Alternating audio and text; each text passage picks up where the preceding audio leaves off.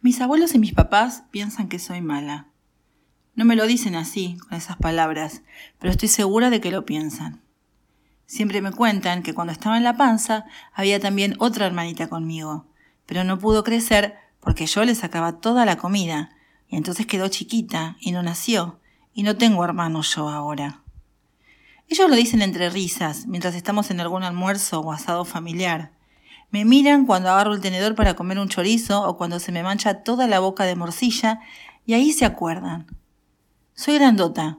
Uso talles de ropa para nenas más grandes que yo. Bastante más grandes. Mamá siempre dice, qué barbaridad cuando salimos de compras y me prueba vestidos o calzas en los negocios para chicos. Casi nunca llevamos a la abuela Miru porque la empieza a retar a mamá o entre las dos hablan feo de mi otra abuela, Bebu, porque dicen que me da muchas golosinas. Yo la quiero a mi abuela Bebu. Me hace panqueques y cosas ricas, pero no es su culpa que yo sea grandota. Me anotaron en natación, patín y gimnasia. Mamá dice que no puedo estar todo el día sentada, comiendo y mirando la tele. Así que ahora corremos del colegio a la pileta y al club y a casa y todos los días así. No me dejan jugar mucho, me queda poco tiempo y estoy cansada, Así que en cuanto puedo me agarro algún pote de algo rico que haya por ahí y me encierro en mi cuarto a comerlo. Después mamá lo reta a papá porque se terminó el dulce de leche y él le dice que no sabe nada. Y esta Susana, que es la señora que viene a limpiar y me cuida, ¿cómo mete la cuchara en todo? No les digo que fui yo, para que no me reten a mí también. Hace poco el doctor volvió a pesarme y la retó a mamá porque no baje nada. Algo de la masa muscular que crece, le quiso explicar mamá, pero no lo convenció. Es difícil discutirle a un doctor las cosas del cuerpo.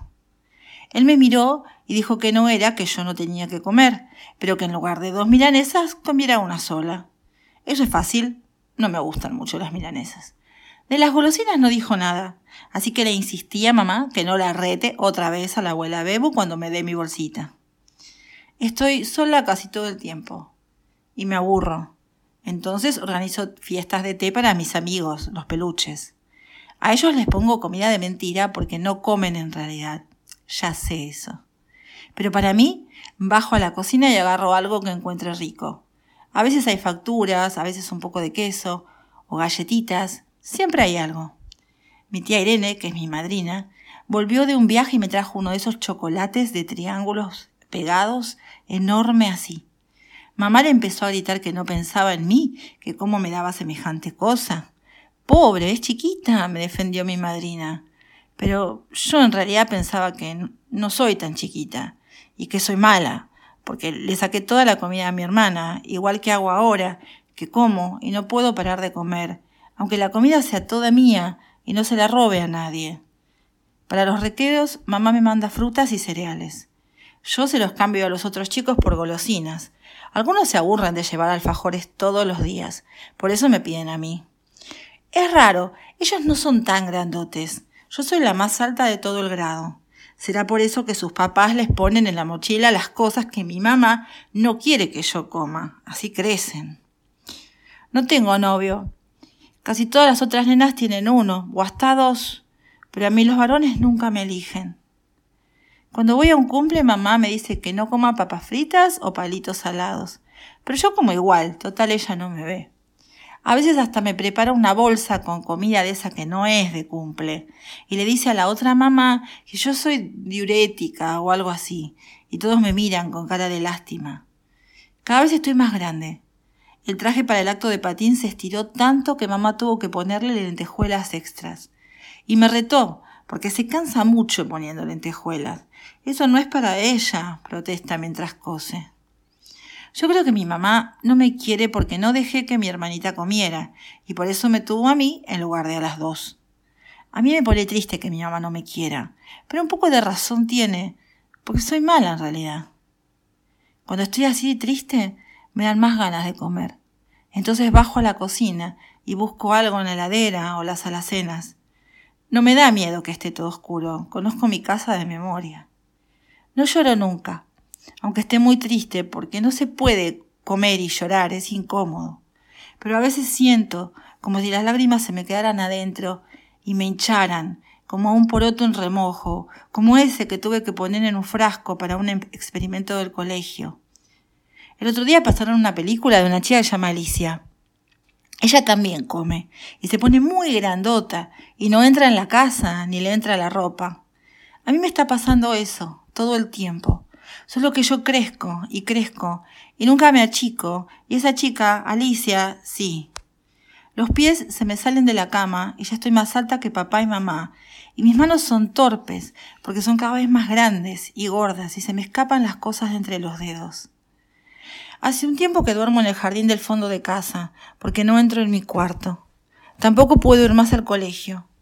Me visten con toallas y sábanas unidas entre sí como una túnica. Dijo la tía que se llama así a esto, que es como un vestido largo, un poco deforme. Mamá ya no se queja, ni reta a nadie.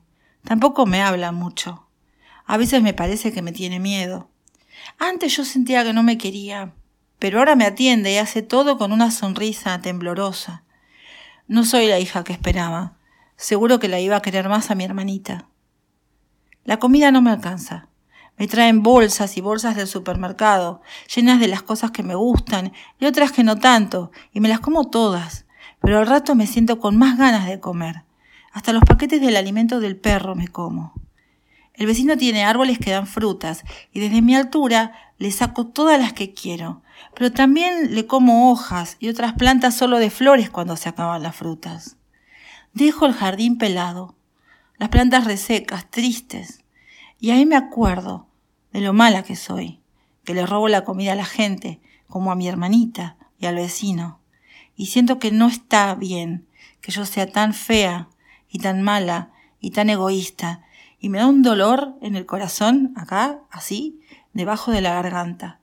Y no lloro, porque nunca pude llorar. Es incómodo.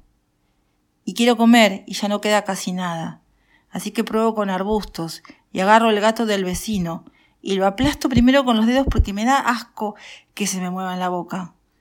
Tanteo todos mis juguetes por la ventana y los saco a manotazos y me los como. Y a mi perro. Y me sigo agrandando y la tristeza crece como mi cuerpo. Trago las cosas, siento que caen en un hueco que no se llena nunca. Ahora mamá me mira con la boca abierta, así, igual que un sapo, y llora. Ella sí puede llorar. Y me duele tanto que quiero comerla y la agarro y papá me grita que no, pero yo la aplasto y me la como y después a él porque soy mala, siempre me lo dijeron y yo sabía que era verdad pero no sé por qué soy así. Creo que estoy sola ahora. Tengo mucho dolor y siento que exploto. Me tiran hasta estas telas de la túnica que me hizo la tía. Paso las piernas por encima de mi casa, que me queda tan chica, y empiezo a caminar por la calle. El piso tiembla con mis pasos. La gente grita y corre a esconderse cuando me ven. Parece una de esas películas en las que ataca un monstruo. Tienen miedo de mí y yo me siento triste y me como todo lo que encuentro. A ellos también. Los aplasto y los devoro. Se sienten como gomitas de azúcar. Y sé que tienen razón en tenerme miedo. Y es que soy mala, aunque no sepa por qué.